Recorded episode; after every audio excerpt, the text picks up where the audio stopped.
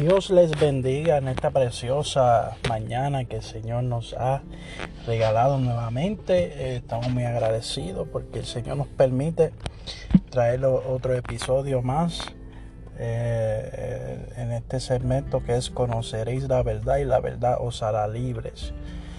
Eh, hoy estaremos hablando del Salmo del Salmos 24 el Salmo 24, amén, estaremos hablando eh, sobre este eh, himno de David, este Salmo de David, ya que, ¿verdad? Este, nos hemos comprometido con un pueblo, ¿verdad? Que estaremos, ¿verdad? Trayendo lo que son los salmos todos los días.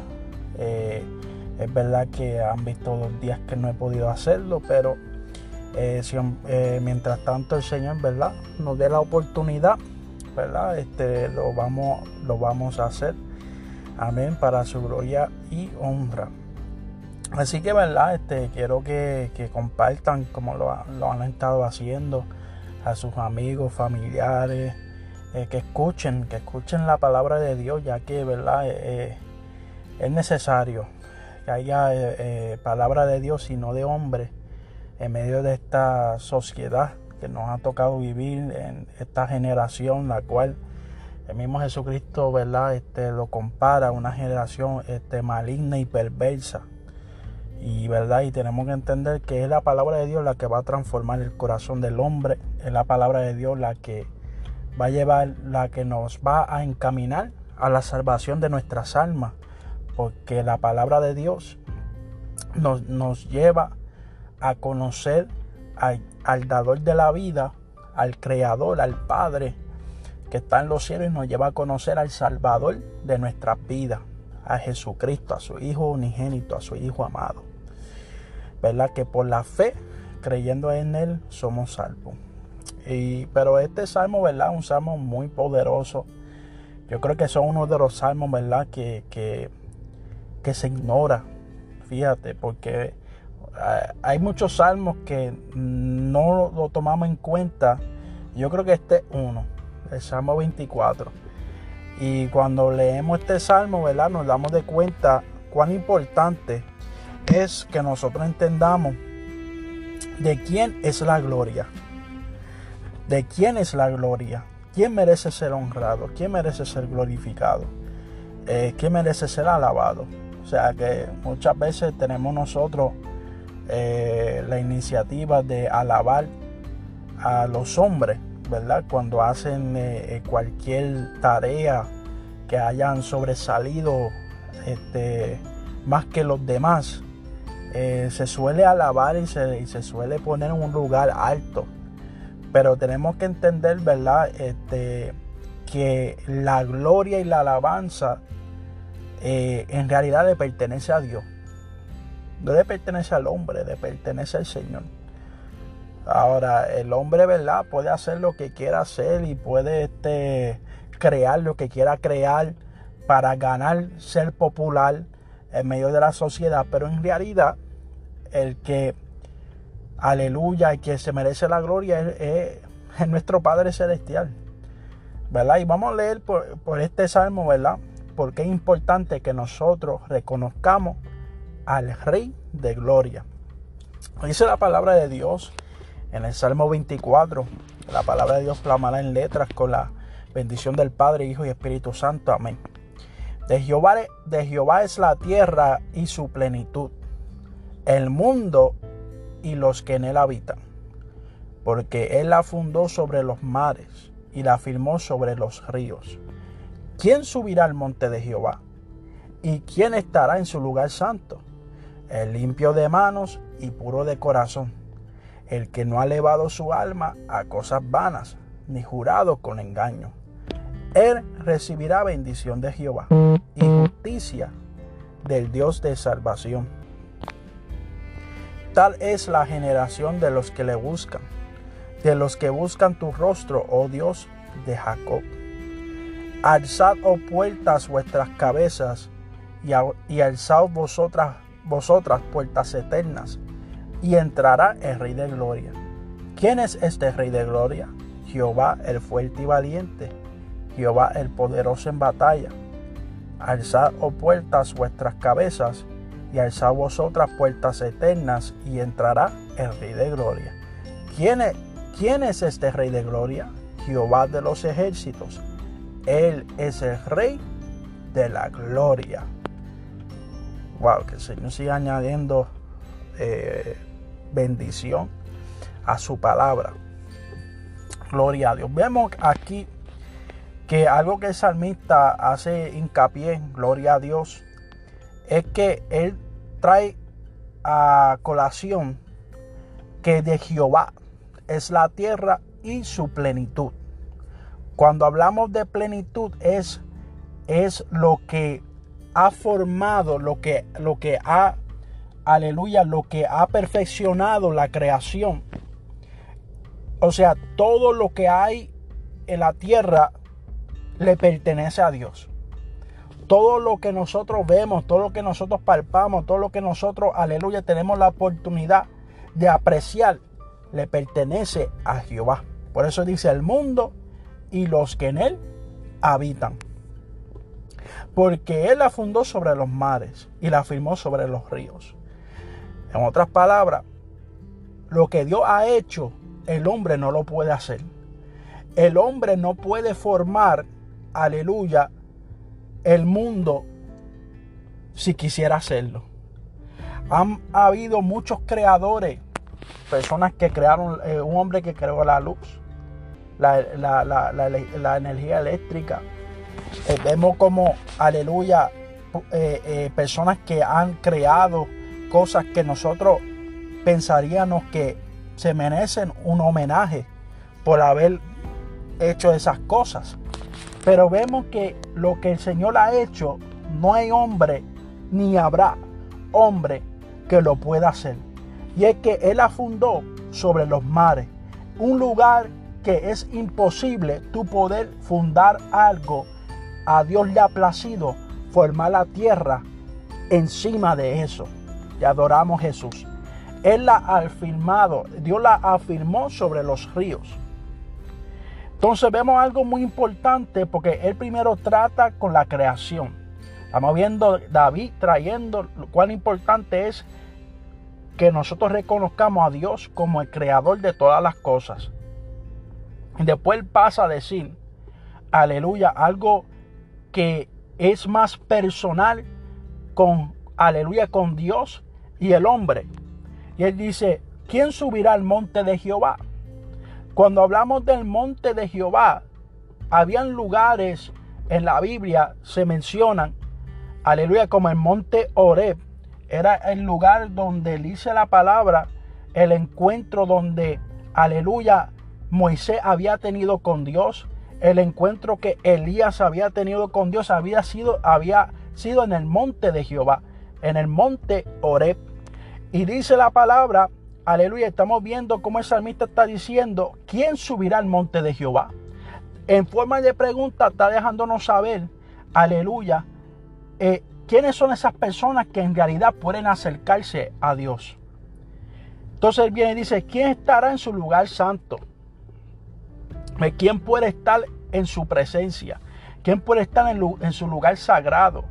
Donde, aleluya, muchas personas anhelan estar y donde muchas personas creen que están, pero en realidad vemos que el salmista ahora pasa a dar unos requisitos, porque aquella persona que quiere estar en la presencia de Dios tiene que entender que Dios es santo. Y cuando hablamos de santidad estamos hablando de algo separado, algo que se separa para un uso específico, aleluya, y especial. Y en este caso, él pasa a decir quiénes son esas personas que pueden, aleluya, subir al monte de Jehová y pueden estar en su lugar santo. Ok, número uno, el limpio de manos.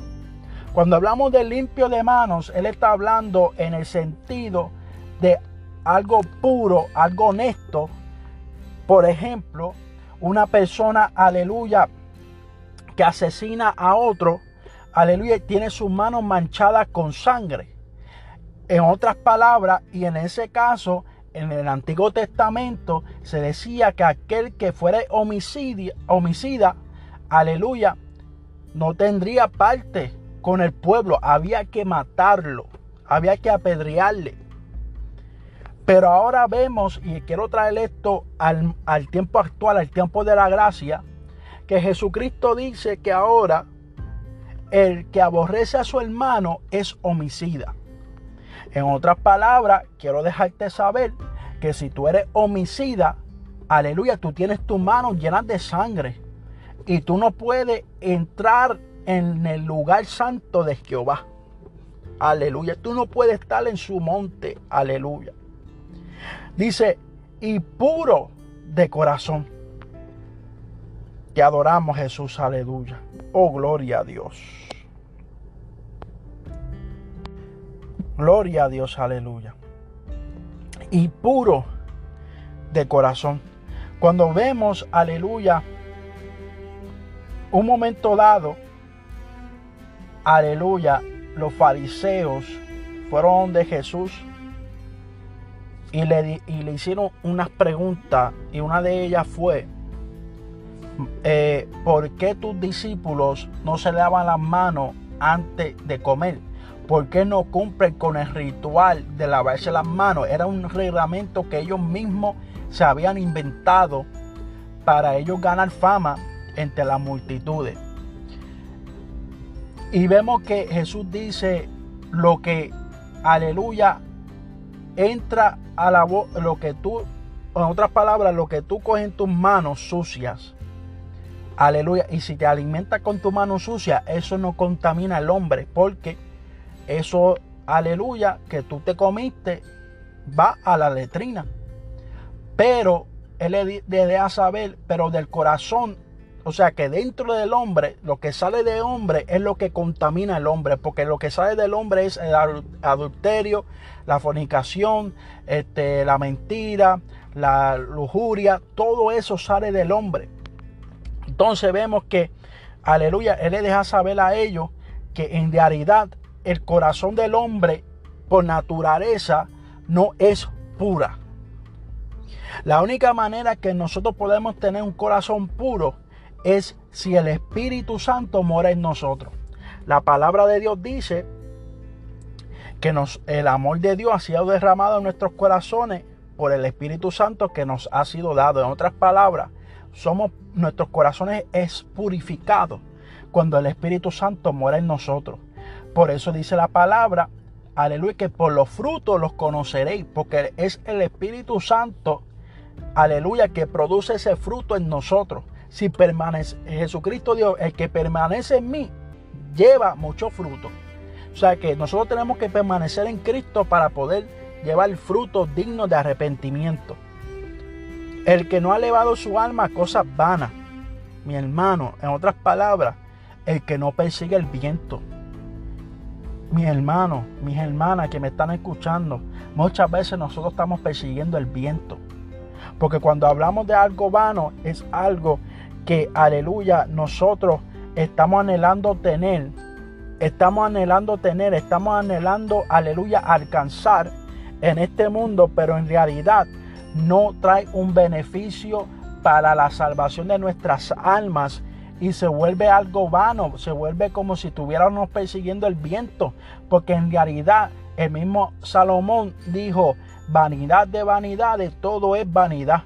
O sea que no había nuevo, nada nuevo debajo del sol, lo que fue ayer va a ser hoy y seguirá siendo mañana. Lo que tú creaste hoy, lo que tú hiciste hoy, al pasar los años, nadie se acordará de eso. o sea que la vida es un ciclo tú hoy naces, mañana tú, mañana tú mueres. En otras palabras, hoy, hoy una persona nace y, y mañana o hoy una persona muere. O sea que es un ciclo la vida y tenemos que conocer que la vida es solamente una y en Cristo Jesús es que tiene, es que tiene eh, valor y es que tiene, ¿verdad? En realidad eh, un precio aleluya, que nosotros podemos, eh, por decirlo así, decir, este, ¿verdad? Esto no es vano. Yo servir al Señor no es vano, pero yo buscar las cosas de este mundo es vano. Dice, ni jurado con engaño. Ni jurado con engaño. ¿Sabes cuántas personas le han prometido a Dios y le han fallado. Eso es engañar. Eso es engañar a Dios. Y todos hemos caído ahí. Todos le hemos fallado a Dios. Todos le hemos prometido a Dios y no hemos cumplido. Dice, aquellas personas que hacen esto, o sea, que están dispuestos a tener sus manos limpias, su corazón puro, no elevar su, alma a lo vanidoso, ni jurar con engaño, recibirá bendición de Jehová y justicia del Dios de salvación. Y dice más, tal es la generación de los que le buscan, de los que buscan tu rostro, oh Dios de Jacob. ¿Ve? Que quien busca a Dios va a desarrollar esta conducta diariamente en su vida. El que busca a Dios. El que no busca a Dios no puede, aleluya, desarrollar los frutos. Amar, perdonar, tener amor, paciencia, longanimidad, mansedumbre, templanza. Todos los frutos, eh, el fruto del Espíritu que se menciona en Gálatas capítulo 5. Ahora pasa a decir, alzar o puerta vuestras cabezas y alzar vosotras puertas eternas y entrará el Rey de Gloria. En otras palabras, honra a Dios. Honra a Dios. Levanta tu cabeza, levanta tu mirada al Creador de los cielos aquel que te sostiene, aquel que te guarda, aquel que, aleluya, hoy te mantiene, te ha mantenido de pie. Levanta tu cabeza y deja que el Rey de Gloria entre en tu vida. Deja que el Rey de Gloria fortalezca tu casa, fortalezca tu familia, fortalezca tu matrimonio. Deja que el Rey de Gloria sea que lo haga. Entonces, hace la pregunta, ¿quién es ese Rey de Gloria? ¿Quién es ese Rey de Gloria? No es Donald Trump. ¿Quién es ese rey de gloria? No es Biden. ¿Quién es ese rey de gloria? No es, no es ningún presidente, ningún gobernador de este mundo. Ese rey de gloria es Jehová, el fuerte y valiente. Jehová, el poderoso en batalla. Él es el rey de gloria. Aquel que nos guarda, que nos protege, que nos fortalece, que nos ha librado de la muerte y nos librará aún si permanecemos en la verdad de Dios. Entonces, vuelve a decir, alzad oh puertas vuestras cabezas y alzad vosotras puertas eternas y entrará el Rey de Gloria. ¿Quién es este Rey de Gloria? Jehová de los ejércitos. Él es el Rey de la Gloria. Y ya, y punto, y se acabó. El Rey de la Gloria es Jehová de los ejércitos. Ya está. Él es el Rey de la Gloria. No hay nadie más. Amén. Vaya con cada uno de vosotros este podcast, compártalo con algún familiar, con algún amigo, que yo sé que le será de mucha bendición de parte de Dios. Así que Dios le bendiga, buen día a todos. Y si el Señor lo permite, mañana estaremos transmitiendo otro episodio más de Conoceré la verdad y la verdad os hará libre. Dios les bendiga y Dios les guarde.